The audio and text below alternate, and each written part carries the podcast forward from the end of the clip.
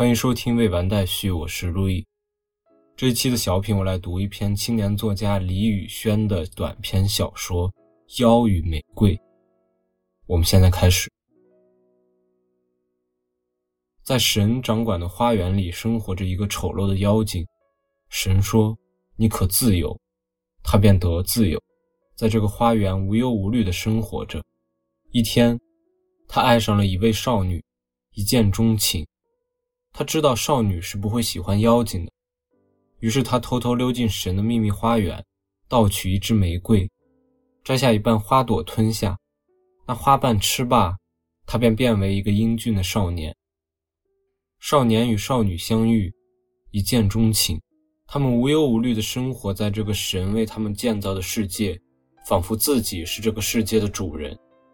但是少年总是会心中有莫名的忧虑，少女此时往往安抚他。反而会使他的情绪不升反降。妖怪每天夜里都会去神的花园里偷取一支玫瑰，只为在白天和少女相爱。终于有一天，他面对玫瑰陷入沉思。他明白，少女爱的不是他，而是玫瑰花的魔力下少年虚幻的身影。他越想越怕，因为他渴望和少女永远这样无忧无虑的生活下去。所以，他除了白天兢兢业业地掩饰自己，晚上更要偷偷冒着亵渎神明的危险去做一个卑劣的偷花贼。这样的日子总会有尽头的。他终于在夜色朦胧的花园中被神抓了个现行，但是神并没有惩戒他的行为，反而给了他一颗苹果，告诉他：“此乃智慧树之果，汝食此果得以明目，得以与我同享此世全部之智慧。”他看着这个苹果，战战兢兢地从神的圣手里接了过来，鞠躬后便跑走了。他害怕神，更害怕这个苹果。他最害怕的是少女吃了这个苹果后会看清他的本来面貌。他跑到世界的尽头，把苹果埋葬在沙漠风暴的眼睛里。一天，少年和少女发现花园里多长出一棵树，树上结满了苹果。少女问他：“那是什么？”说罢，就要伸手去摘树上诱人的果子，他感到害怕极了，说：“不要碰，这是原罪的果实。”说罢，不顾一切地拽走少女，跑到极远的地方才松手。他在智慧树旁边竖起燃烧的围栏，用妖精的魔法封印住树周围的土地。即使如此，他每夜也要来此看守这棵带来厄运的树。终于不放心。冒着毒神的重罪，把智慧树毁于一旦。大火燃烧了整整四十天，熊熊火焰烧遍了半座花园。妖精带着少女和充足的玫瑰花逃跑了。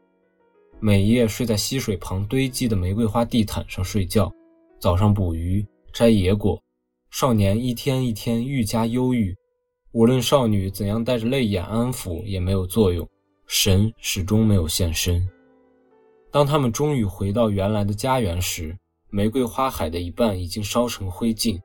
他们在玫瑰园的余烬里，用玫瑰带刺的藤蔓造了新的木屋。玫瑰花不再生长了，少年一日一日愈加彷徨。这时，他想起了那颗神给他的智慧果，他于是跑到世界的尽头取回那颗果实，吃下一口，他感到世界瞬间豁亮了，万事万物都成为他本身的一部分。当回到玫瑰园后，他一看见那玫瑰花，便爱上了它们，无法自拔。每日用最温柔的溪水浇灌，用最精致的肥料保养。他不允许任何人接触这座花园。少女来时，他从哄着她离开，到赶她带着眼泪跑开。他越来越愤恨这个世界，愤恨神，愤恨神造出这一切卑劣的把戏，这带来厄运的果实和玫瑰花。但同时，他越来越爱这片玫瑰花，他终于变得不忍心摘下它用来欺骗少女。与此同时，他的容貌一天一天变得丑陋，玫瑰花渐渐加速凋谢，少女每天都会哭得比前一天更加悲痛。神把这一切看在眼里，笑着听妖精说亵渎的话语，饶有兴趣地看他爱护玫瑰林的样子。终于有一天。原来的玫瑰花海只剩最后一朵玫瑰花了。这时，原来的少年已经变回可怕的妖怪。少女去玫瑰园找少年的时候，看见他吓了一跳。当时他正捧着最后一支娇艳的玫瑰。你是谁？少女弱弱地问他。他报上名字。少女一声惊呼后，哭着跑开了。这时，这个世界最后一朵玫瑰花也在妖精的手里化为一片尘土。此时，神终于出面，把妖怪逐出这座神的乐园。少女的名字叫莉莉丝。之后的故事我们都知道了。神造了亚当和夏娃，代替了之前的半成品。所以，少女究竟是否知道那个英俊的少年是妖精变的呢？她当然是知道的。作为神的宠儿，神第一个把智慧果分享给了他。那么，他究竟为何见到妖精丑陋的面容后会惊呼着跑开呢？从一开始他就知道，妖怪是神安排给他的配偶。他期待着一个丑陋的小妖精出现在他的面前，他会接受他，爱他，始终相伴。但是，当出现在他面前的是一个英俊的少年时，这个获得了世间至智的少女也不免一惊，之后便觉得这样更好，义无反顾地爱上了这个妖精的伪装，直到最后妖精的本性暴露，他早已深陷那虚幻的爱情中无法自拔。其实为神种花的正是少女莉莉丝，她早已知晓一切。